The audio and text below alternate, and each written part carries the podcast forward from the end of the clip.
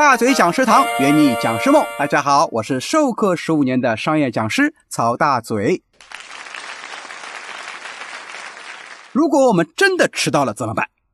啊，咱们前面讲了很多确保不迟到的方法，但凡事总有一个万一，万一有一天你睡过头了，万一堵车了，或者说万一飞机晚点了咋办呢？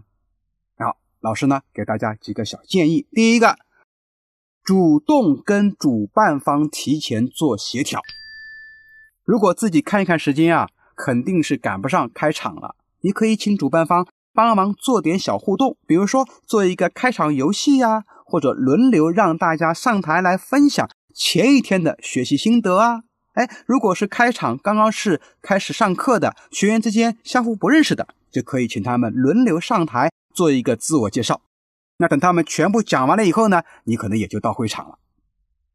有一次啊，大嘴老师就遇到了非常尴尬的事儿，也就是什么呢？就是被堵在了高架上面，因为前面发生了非常惨烈的车祸。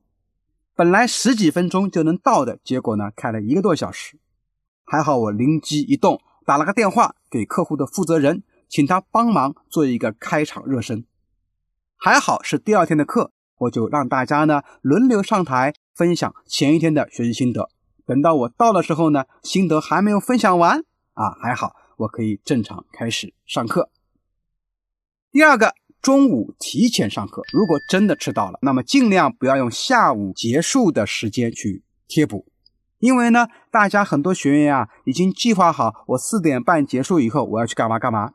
你一旦占用他们的时间，各位，我们的学员啊可不是吃素的，所以呢。实在没办法，用哪里的时间贴补啊？哎，用中午的时间来贴补一下，跟大伙打个招呼。非常抱歉啊，因为我早上我的原因我迟到了，给大家造成了时间的损失。那么我们中午呢，稍微提前半个小时开始，大伙啊基本上是没有意见的。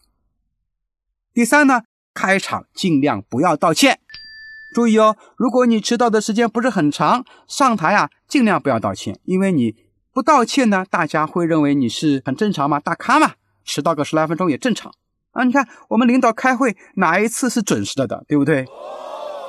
如果你一道歉，好了，大家反而都会关注这件事了。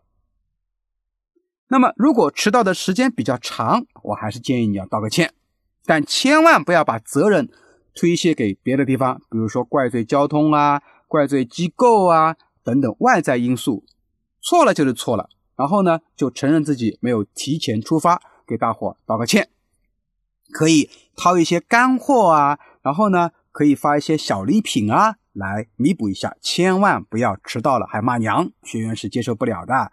你作为老师都喜欢给自己找理由，让别人情何以堪？好了，以上就是我们的一些小小的经验之谈，供大家参考。总之呢，能尽量不迟到就不要迟到，这是讲师。